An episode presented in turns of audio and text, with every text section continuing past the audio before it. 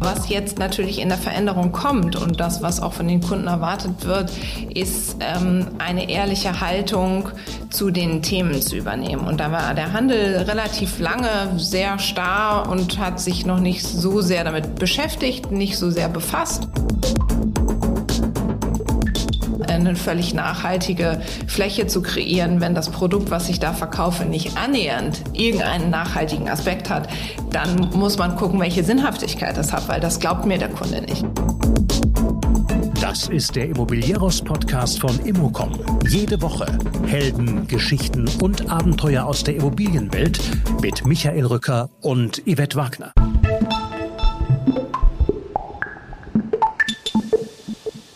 Der Handel war lange starr. Tasja Schneider wünscht sich deshalb eine Allianz der Willigen. Die Senior-Projektleiterin und Verantwortliche für die Weiterentwicklung der operativen Branchenthemen im Bereich Retail bei Dres und Sommer plädiert dafür, dass die einzelnen Händler nicht gegen, sondern miteinander agieren, im Sinne der Nachhaltigkeit und im Verbund mit Verwaltung und der Stadtgesellschaft. Es geht in unserem Gespräch um Refurbishments, die Einkaufskultur in anderen Ländern, die Kreislauffähigkeit beim Ladenbau und um Nahversorger. Tasja Schneider konstatiert, dass eine grüne Gebäudehülle nichts nützt, wenn das Produkt nicht annähernd eben solche Kriterien erfüllt. Das nimmt der Kunde nicht mehr ab, sagt die studierte Innenarchitektin. Und ich staune über die von ihr diagnostizierte Behebigkeit vieler Unternehmen, sich konsequent der Verknüpfung von On- und Offline zu widmen. Stetiger Wandel als Markenzeichen. Tasja Schneider analysiert die Herausforderungen im Retail-Bereich. Bevor es losgeht, aktuelle Trends finden sich auch in unseren Newslettern, die es auf immocom.com gibt. Und jetzt viel Spaß mit Tasja.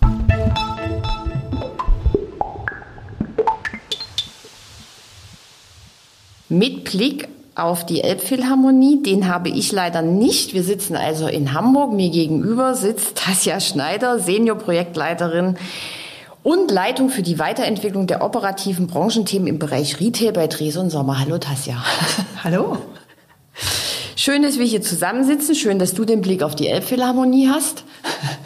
Und ich nicht. Wir können auch gerne noch tauschen. Naja, machen wir dann später. Später gucke ich dann auch noch mal ganz in Ruhe aus dem Fenster. Ähm, wir fangen mal mit ein paar aktuellen Zahlen zum Jahr 2022 an, auch wenn es vorbei ist. Aber laut Colliers ist der Einzelhandel eigentlich 2022 super weggekommen. Umsatzvolumen um sieben Prozent gesteigert. Marktanteil des Einzelhandelssegment auf Platz drei hinter Büro- und Industrie- und Logistikimmobilien. GLL sagt sogar, die Einzelhandelsimmobilien sind gegen den Strom geschwommen, weil das zweite Halbjahr stärker im Investmentbereich als das erste Halbjahr war. Anders als alle anderen Assetklassen.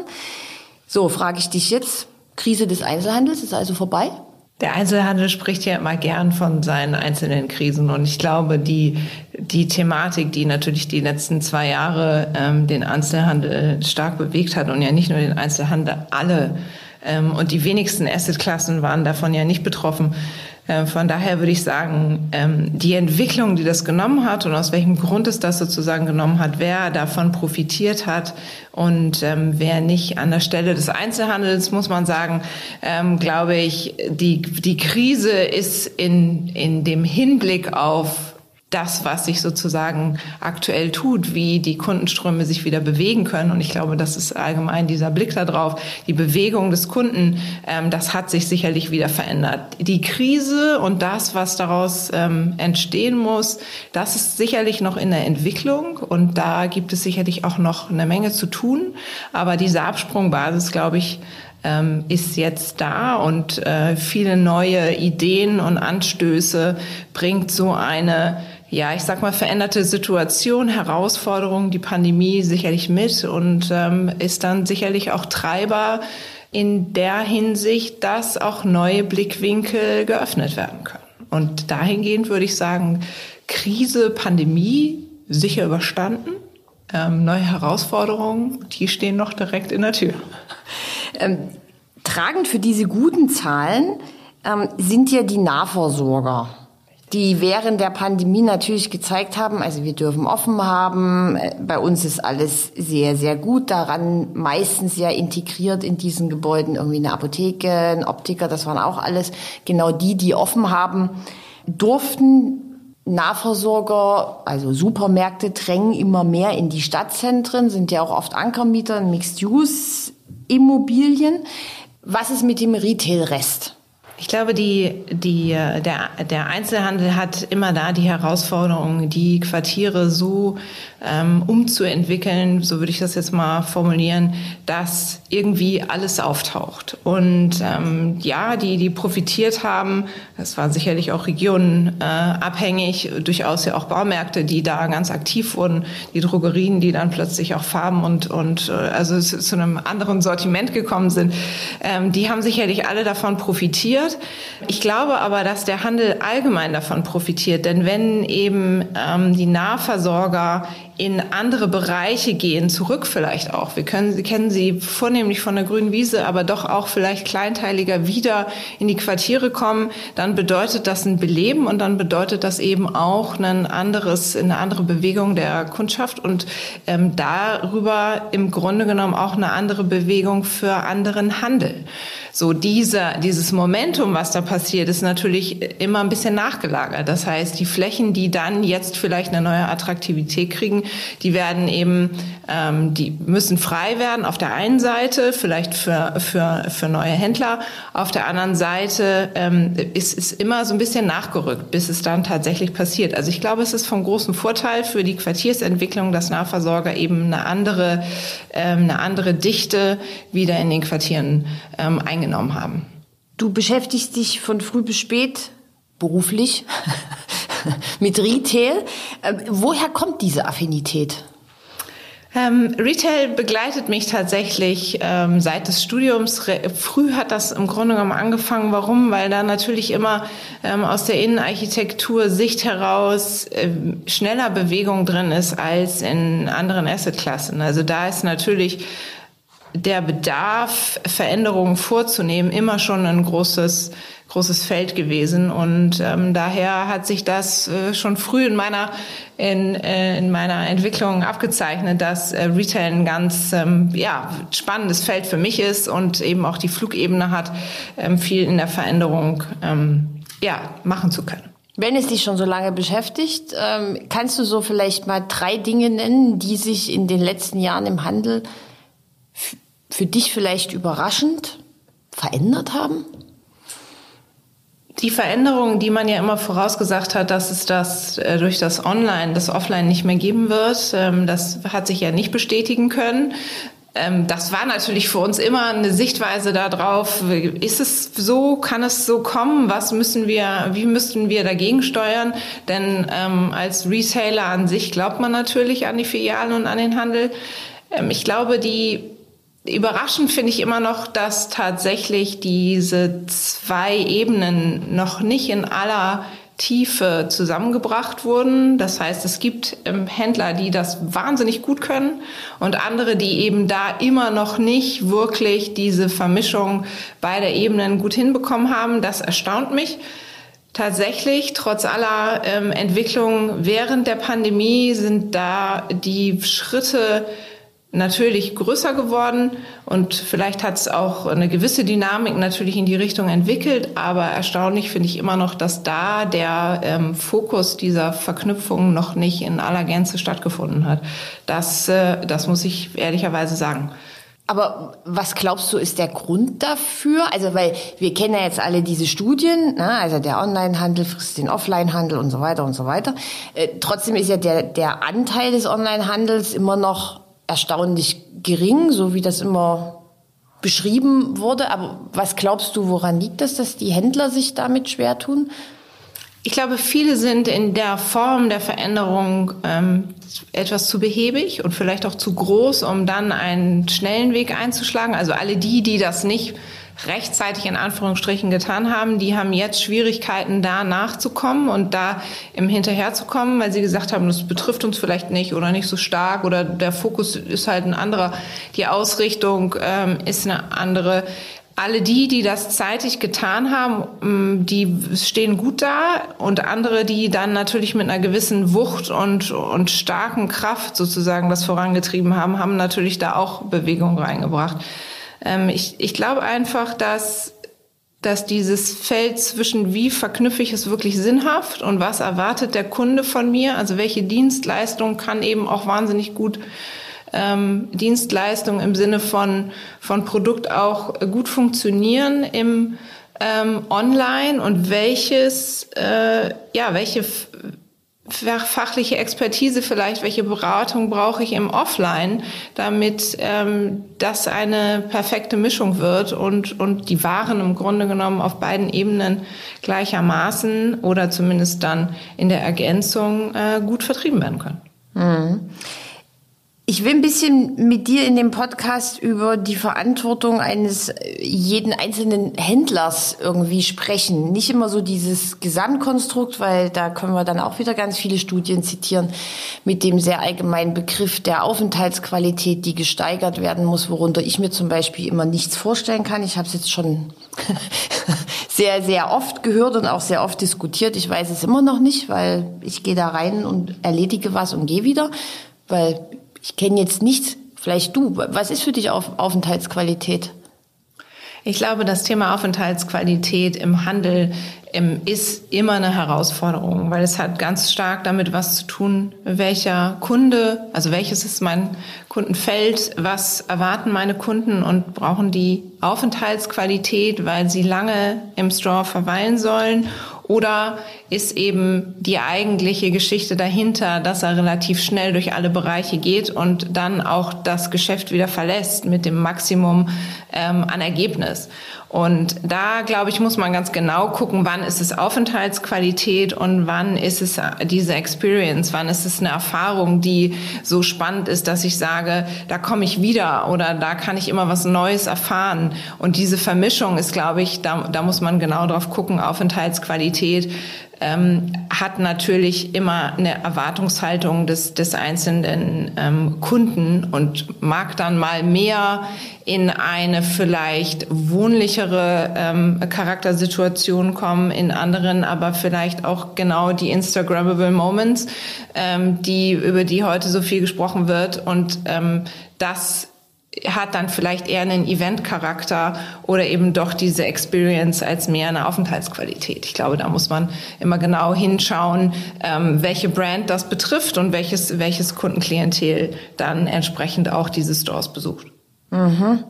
Ähm, jetzt hat, ja aber trotzdem jedes Produkt oder eine Produktpalette eine bestimmte DNA. Jetzt habe ich zwar so einen Instagrammable Showroom, ähm, wo den jetzt alle ganz schön finden. Ähm, da wird aber jetzt nicht viel verkauft. Weil alle kommen jetzt da rein, gucken komisch, gehen wieder raus. Wie balanciert man das aus? Ja, das ist, eine, das ist ein wichtiges Thema. Und, ähm, das ist doch aber jetzt wichtiger geworden, oder? Also das, das, das ist extrem viel wichtiger geworden. Und manchmal ist es auch so, oft denkt man bei diesen äh, Momenten ja auch, dass es eine besondere Inszenierung ist. Es kann aber durchaus auch sein, dass es einfach äh, Situationen in der Gebäudestruktur gibt oder, oder andere Möglichkeiten, da tatsächlich äh, eine Überraschung zu schaffen, die der Kunde nicht erwartet hat. Und der muss gar nicht so zwingend initiiert und, und installiert worden sein, als primär ähm, sich aus der, der Geschichte der, des Gebäudes zu ergeben. Aber ich glaube, diese Verknüpfung von ähm, Fläche und, äh, und Außendarstellung, die ja durch Instagram dann ähm, reflektiert wird und dem Produkt, was eigentlich verkauft werden soll, davon immer ausgehend, ähm, welche Produkt, Produktebene, in welcher sind wir eben unterwegs, ähm, ist natürlich ist klar, dass, dass das eine mit dem anderen verknüpft werden muss. Also durchaus kann das ein Medium sein, vielleicht auf kleinerer Fläche die Möglichkeit zu schaffen, Spannung für eine Marke und, und Brandinszenierung äh, zu betreiben und Produkt eben dadurch natürlich eher auf der Online-Ebene auch zu vermarkten, weil das dann das Medium ist, in dem ich mich dann bewege. Also wenn ich auf Instagram unterwegs bin, dann äh, kann ich im Zweifel direkt den Link nutzen und ein Produkt dann online kaufen. Und auch das, was in der Vermarktung dahinter steht, dass mir sozusagen als Kunde immer wieder ähnliche Produktebenen gezeigt werden, das äh, schafft natürlich durchaus äh, nochmal eine ganz andere Reichweite. Im Zweifel auch äh, mit äh, Flächen, die eben nicht für alle dann äh, verfügbar sind oder nicht in der, im direkten Zugriff eines jeden sind, aber die dann vielleicht als Destination eine ganz neue Bedeutung kriegen. Also ich glaube, es hat viel dann zu tun damit, dass man auf geringerer Fläche äh, mehr Marketing betreiben kann. So, mehr Reichweite heißt, ihr denkt auch immer Social Media mit?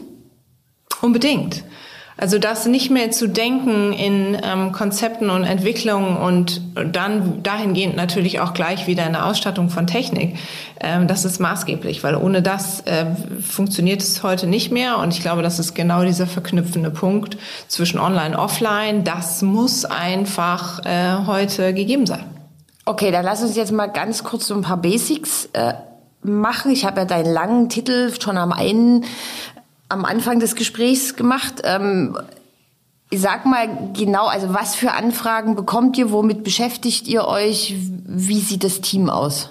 Wir beschäftigen uns heute tatsächlich ganz stark äh, mit dem Thema der Nachhaltigkeit. Also was, was kann der Handel stark was kann der Handel aktuell stark selber? Er, er weiß, wie seine Vertriebsstrukturen funktionieren und er weiß, ähm, was, welches Kundenklientel da ist. Da, da ist der, da ist die Branche natürlich gut aufgestellt. Aber was jetzt natürlich in der Veränderung kommt und das, was auch von den Kunden erwartet wird, ist ähm, eine ehrliche Haltung zu den Themen zu übernehmen. Und da war der Handel relativ lange sehr starr und hat sich noch nicht so sehr damit beschäftigt, nicht so sehr befasst. Ähm, warum? wir kommen natürlich immer aus der baulichen Sicht und damit ist unser Blick natürlich im Primären auf die Immobilie. Vielleicht im Produkt hat sich da schon ein bisschen was getan, aber was die bauliche Bedeutung angeht, dahingehend eben nicht so stark. Und da ähm, ist Dresden Sommer ähm, Innovationstreiber in vielen Themen, aber natürlich auf ähm, der Ebene der Nachhaltigkeit wollen wir diese Unterstützung leisten, ähm, die Themen aufzuzeigen was wir da ganz stark aktuell machen, ähm, geht immer in Richtung der Haltungsfrage, also immer das Thema der eigenen Haltung der Unternehmungen erstmal voranzustellen, um zu sagen, was ist daraus überhaupt eine Möglichkeit, die sich dann auf die Immobilie runterbricht und die dann oft ja ähm, in den gemieteten Flächen überhaupt Möglichkeiten schaffen kann. Dafür muss ich aber selber ähm, als Unternehmung oder als Abteilung oder als äh, Real Estate Abteilung des Händlers eine Haltung einnehmen, um ähm, darüber dann im Grunde genommen auch erst die Möglichkeiten rauszufiltern, was dann umsetzbar ist. Weil alles steht immer unter dem Blick der Wirtschaftlichkeit und ähm, dem Verhältnis von äh, Produkt und Raum, in dem ich das verkaufe. Ich sage immer, eine völlig nachhaltige Fläche zu kreieren, wenn das Produkt, was ich da verkaufe, nicht annähernd irgendeinen nachhaltigen Aspekt hat, dann muss man gucken, welche Sinnhaftigkeit das hat, weil das glaubt mir der Kunde nicht. Also ich muss authentisch bleiben bei dem, was ich tue und da sozusagen eine Balance zu finden, ähm, das ist etwas, mit dem wir uns aktuell für die Retail-Branche sehr stark beschäftigen. Das und das bewegt sich natürlich alles aktuell sehr stark äh, in dem Bereich Bauen im Bestand. Weniger im Neubau, das ja sowieso schon länger nicht mehr so sehr. Und ich glaube, da ist auch die größte Herausforderung, weil man da mit dem, was man zur Verfügung hat, eben umgehen muss. Und das nicht so einfach sich gestaltet, wie als wenn ich sage, ich baue natürlich ein ganz nachhaltiges Gebäude und da ziehe ich dann einfach rein. Diese Chancen hat der Handel nicht, weil die Lagen, in denen ähm, die Stores sich befinden und die interessanten Flächen sind, sind in der Regel eben die Innenstädte mit den Altbauten, mit den Gegebenheiten äh, in völliger individuellen Gestaltung, äh, räumlichen Situationen. Also da ist ja auch nichts als Blaupause oder als Schuhkarton in den nächsten zu setzen. Von daher ist es da eine sehr, sehr individuelle Betrachtung von Machbarkeiten. Und ähm, damit befassen wir uns ähm, aktuell sehr, sehr stark in dem Bereich. Jetzt bin ich ein Unternehmen, ich habe ein tolles Produkt, wie auch immer das aussieht, und ich suche jetzt in einer Stadt, die du dir wünschen darfst, äh, eine Ladenfläche. So, jetzt finde ich die optimale Ladenfläche, die mir total gefällt, weil die passt von der Größe, die passt äh, von der Lage, die passt von der Klientel, die da so rumläuft. Stelle ich dann wirklich als Händler die Frage, wie nachhaltig ist das äh, Gebäude? Also erstens übernehmen Unternehmen tatsächlich die Verantwortung dafür? Interessieren die sich überhaupt dafür? Und ähm, tun das kleine mehr als große, große mehr als kleine Unternehmen? Ich glaube, die Sichtweise darauf äh, bewegt aktuell alle. Die größeren, ähm, also ich glaube gleichermaßen bewegt das Kleine wie Große ähm, in, in der Hinsicht, dass etwas zu tun ist. Die Großen ähm, auf der Basis, dass natürlich der Anspruch aus welcher, ich sag mal, für, auf welchem Firmenkonstrukt auch immer, da natürlich eine ganz andere Sichtweise drauf ist. Da im Speziellen würde ich sagen, fängt man natürlich auch immer mit Haltung an, weil da ist es oft, wie kriegen wir das Problem jetzt möglichst schnell wieder vom Tisch, ähm, damit in unserer ähm, Bilanzierung alles funktioniert. So, da wird gerne natürlich mal ähm, rübergeworfen, macht mal, baut jetzt bitte mal nachhaltiger, weil das brauchen wir für unser Ergebnis. So, und da sind wir natürlich immer da und sagen, okay, Jetzt sprechen wir erst über Haltung. Bei den kleineren ist es eher so, dass tatsächlich der Blick ein anderer ist, weil es eben ähm, eine andere Auseinandersetzung im Zweifel auch ähm, mit der mit der eigenen Verantwortung ist. Ja, das ist in größeren Unternehmen, denen will ich das auf gar keinen Fall absprechen, aber es nimmt einen anderen Lauf und es hat eine andere Bewegung da drin. Und ähm, kleinere Unternehmen haben da, sind da einfach flexibler, diese Gedankengänge spielen zu lassen und vielleicht auch Veränderungen schneller umsetzen zu können. Aber du hast ja selber gesagt, es handelt sich meistens um Bestandsprojekte. Retail wird da jetzt nicht mehr so schnell oder nicht mehr so viel neu gebaut. Ähm, da ist es ja aber trotzdem schwierig, wie du gerade am Anfang gesagt hast, äh, baut doch jetzt mal ein bisschen nachhaltiger. Wenn ich jetzt ein Bestandsgebäude habe, ist das ja ein schöner Ansatz, kann ich dir jetzt auch sagen. Aber wirst du mir denn den Wunsch erfüllen? Die, die Blickrichtung darauf ist natürlich immer für den, für den Händler, der Mieter ist, nicht, dass er an der Immobilie groß etwas tun kann.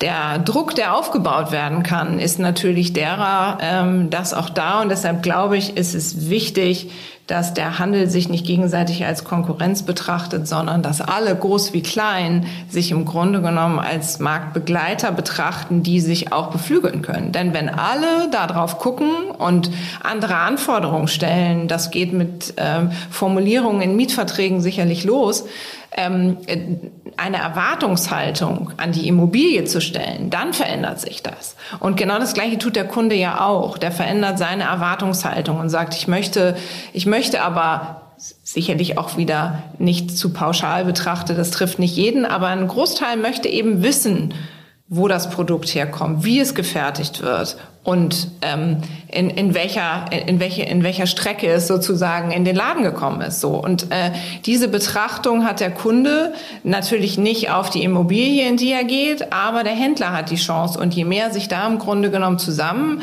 äh, tun und im Grunde genommen zusammenstehen eine Erwartungshaltung an die Immobilie kann natürlich dann auch bewegen dass Vermieter ähm, dort noch etwas ganz anderes tun. Und der Händler an sich hat natürlich sehr wohl die Möglichkeit, darüber nachzudenken, ähm, wie die Ausgestaltung seiner, seiner Shops funktioniert. Auf der technischen Seite, wie aber auch auf der ähm, ja, Ladenbauseite. Das heißt, man geht davon aus, je nachdem, in welchem Segment wir uns bewegen, zwischen fünf und zehn Jahren wird so ein Laden gedreht und dann kommt ein neues Konzept. Was mache ich denn mit dem Konzept? Wie sieht es denn heute aus? Ja, das wird rausgerissen, dann kommt das alles in eine große Tonne und dann wird es abgefahren, dann kommt was Neues rein. So. Und da setzen wir natürlich an und sagen, wir wollen da reingehen, Themen zu entwickeln, Möglichkeiten aufzuzeigen, dieses nicht mehr tun zu müssen, sondern zu sagen, das, was du da einbaust, ist im Zweifel am Ende seines Shop-Zykluses für dich wieder zurück ins System zu führen. Also kreislauffähig, weil Teile des Ladenbaus zum Beispiel wieder verkauft werden können als Rohmaterial. Edelstahl ist so ein gutes Beispiel dafür, ähm, was am Ende seiner Laufzeit wieder in den Kreislauf geführt werden kann. Und heute ist es eben so, dass viele der Produkte, die verbaut werden, das alles so in der Konstellation, wie es verbaut ist, eben nicht können, weil da bisher kein großer Wert drauf gelegt wurde, da genauer zu gucken.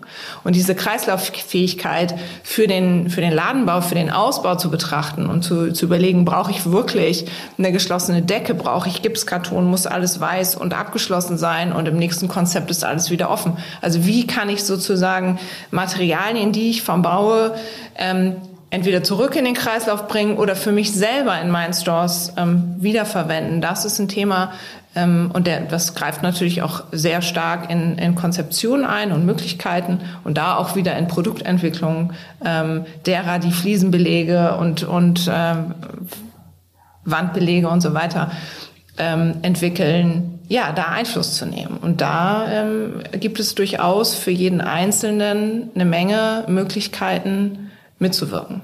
Mhm. Ich habe von dir gelesen, dass du dir eine Innenstadtoptimierung wünschst und gemeinsame Konzepte der Willigen. Jetzt hast du ja gerade gesagt, viele Händler zusammen können dann schon was bewirken. Meint es das, Konzepte der Willigen?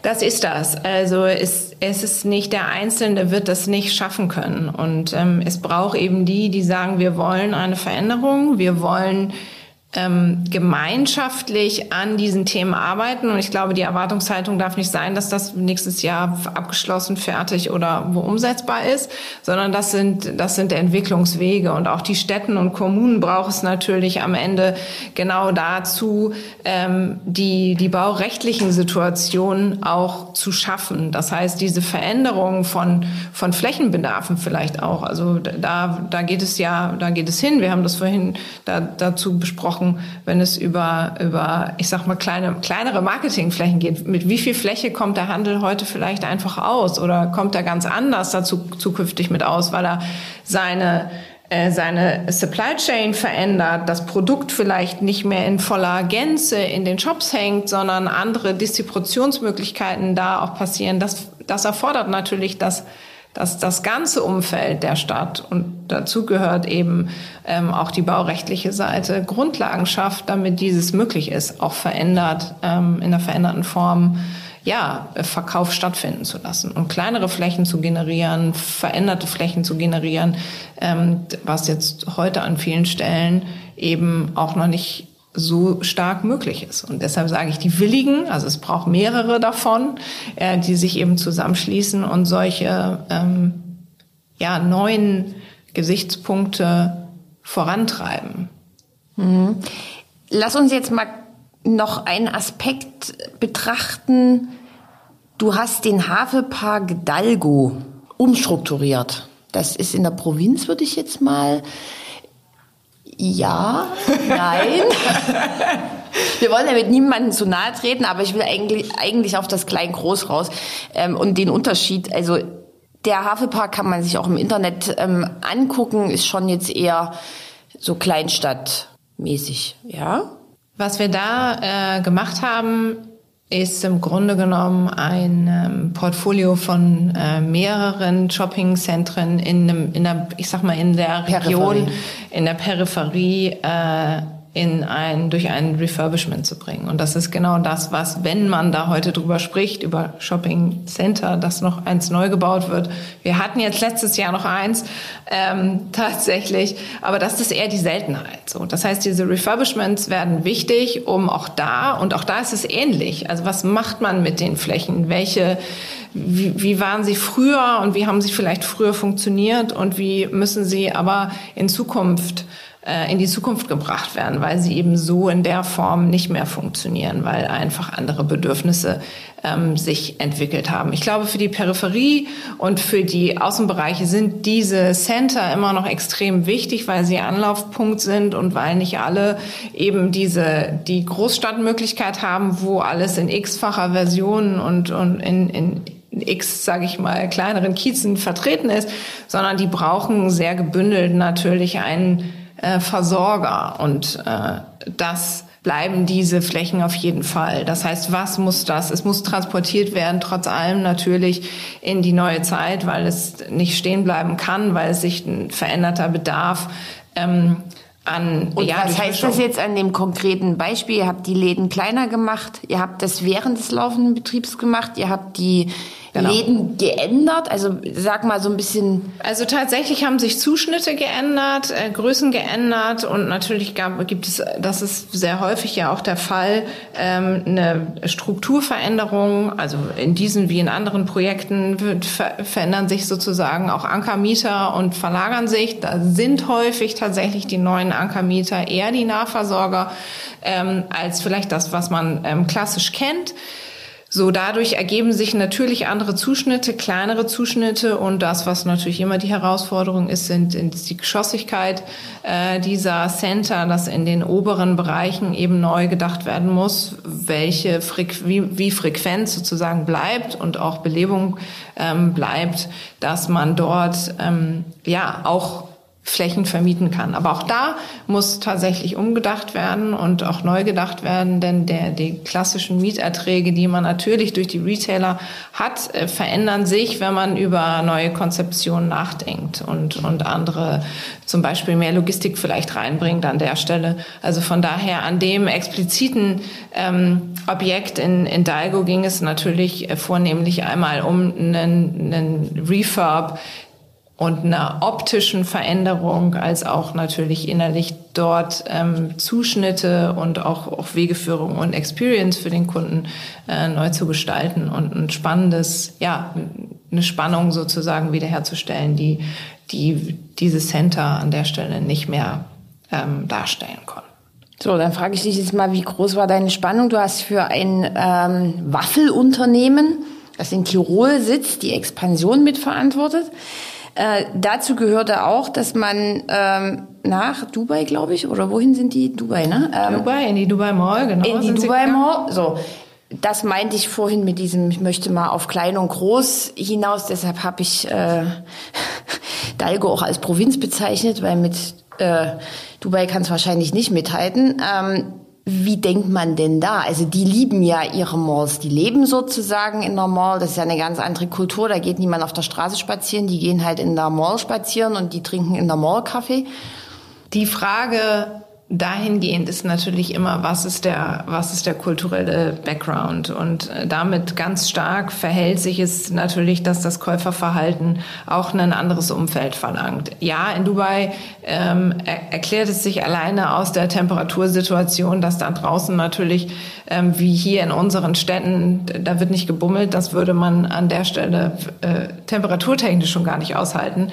Ähm, von daher gibt es da ja diese extrem großen ähm, ja, Shopping Center, die äh, entsprechende Fülle und die auch alle möglichen Facetten sozusagen der ja, de, des Bespaßens des Kunden ermöglichen. Trotzdem sind die ja wie Innenstädte, eben weil alle da reingehen. Jeder Shop muss ja auch da drin versuchen, sich über mehrere Etagen Aufmerksamkeit zu sichern, weil sonst kommen die Leute entweder nicht dahin oder gehen vorbei. So ist es da funktioniert es eben auf einer, auf einer äh, auf der Ebene, dass die, die Anforderung des Kunden eine andere ist. Also man könnte sich eben dieses Bild und auch man merkt es bis in, in Spanien auch hinein und so weiter, also so, so Südeuropa, da bewegt sich das auch ganz schnell in die Richtung, weil es einfach eine kulturelle äh, andere Situation ist. Das heißt, das, wie man Zeit verbringt nach der Arbeit, wie die Anforderung sozusagen an Temperierung ist, ja, und äh,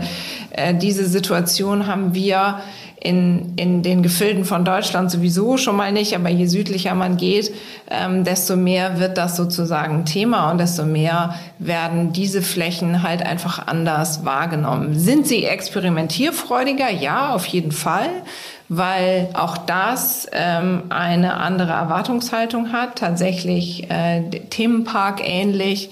Der Bedarf daran, sozusagen für große Familien alles Mögliche abbilden zu können, ähm, ist da auch wieder etwas anderes. Ähm, würde man das, glaube ich, hier nach Deutschland verfrachten, dann, wenn der Kunde nur der Deutsche wäre, würde das nicht funktionieren, weil einfach die Anforderungen an, von, von der Kunden an das Umfeld so sich nicht einfach transportieren lässt. Also sind wir in Deutschland nicht ganz so fetzig innovativ? Hinken wir ein bisschen hinterher oder sind wir einfach von der Mentalität altbackner? Also Übertreibung veranschaulicht. Ich würde das gar nicht werten wollen, ähm, ob das altbackener ist. Es ist einfach ein anderer Ansatz. Und da, das, was äh, ja auch hier und, und Hamburg ist ja ein gutes Beispiel. Wir kriegen ja sozusagen mit dem Überseequartier ein neues Quartier, was natürlich von einem riesig großen Anteil Shopping, aber auch Wohnen und, und äh, Hotellerie und Gastronomie sozusagen verschnitten wird. Aber natürlich mit dem Ansatz, dass dort ein großes äh, Terminal, Schiffsterminal. Und was bringt ein Terminal? Es bringt natürlich unterschiedlichste Kulturen ähm, da rein, die eben auch andere Bedarfe haben. Und ich glaube, in der Verschneidung kann das funktionieren, aber im Einzelnen ähm, ist, sind unsere Vorstellungen davon, wie wir unsere Zeit, Freizeit verbringen, natürlich einfach andere. Ne? Das ist, äh, das ist ein anderer, das ist ein anderer Anspruch, den wir da hegen. Und das würde ich gar nicht bewerten wollen als altbacken.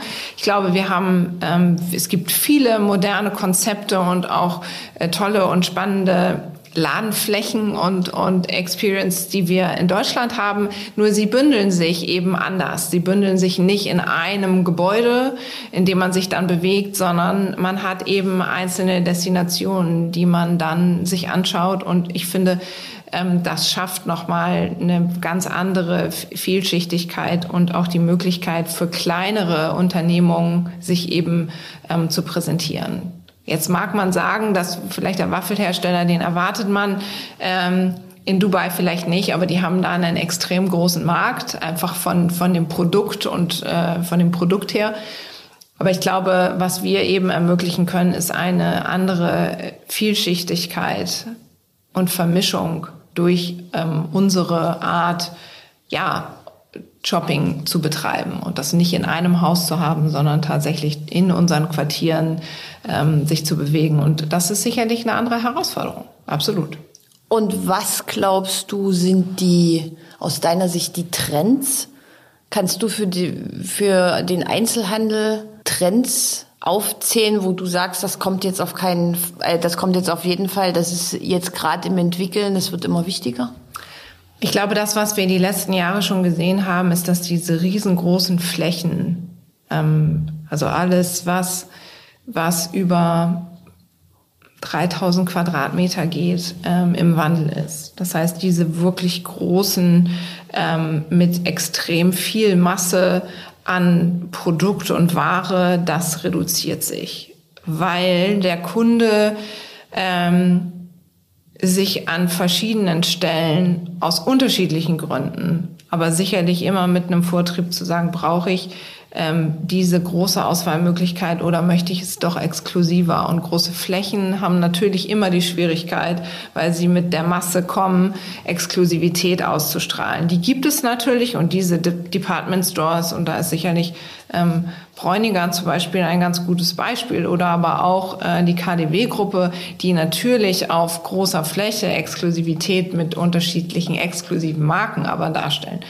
Und ich glaube, da, dahingehend ist der Wandel, dass Großflächen sich eben reduzieren und selbst die, viel natürlich ähm, Textiliten an der Stelle auch, die äh, das veränderte Kaufverhalten haben und eben doch nicht mehr so viel Ware und den Warendruck in der Fläche haben, sondern da Flächen reduzieren, ähm, um eben durch andere Distributionswege da die Möglichkeit immer noch haben, ihre Produkte zu verkaufen, aber auch viel weniger am Ende der Saison im Zweifel eben auch entsorgen zu müssen. Also das sind Themen, die sich primär natürlich um Nachhaltigkeit drehen im übergeordneten Sinne ähm, und die da natürlich Bewegung in dieser in dieser Richtung ähm, ja Flächenbedarfe neu zu strukturieren ganz stark bringen. Tasja Schneider, jetzt gucke ich auch gleich auf die Elbphilharmonie. Vielen Dank für das Gespräch und bis Sehr ganz gerne. bald. Herzlichen Dank.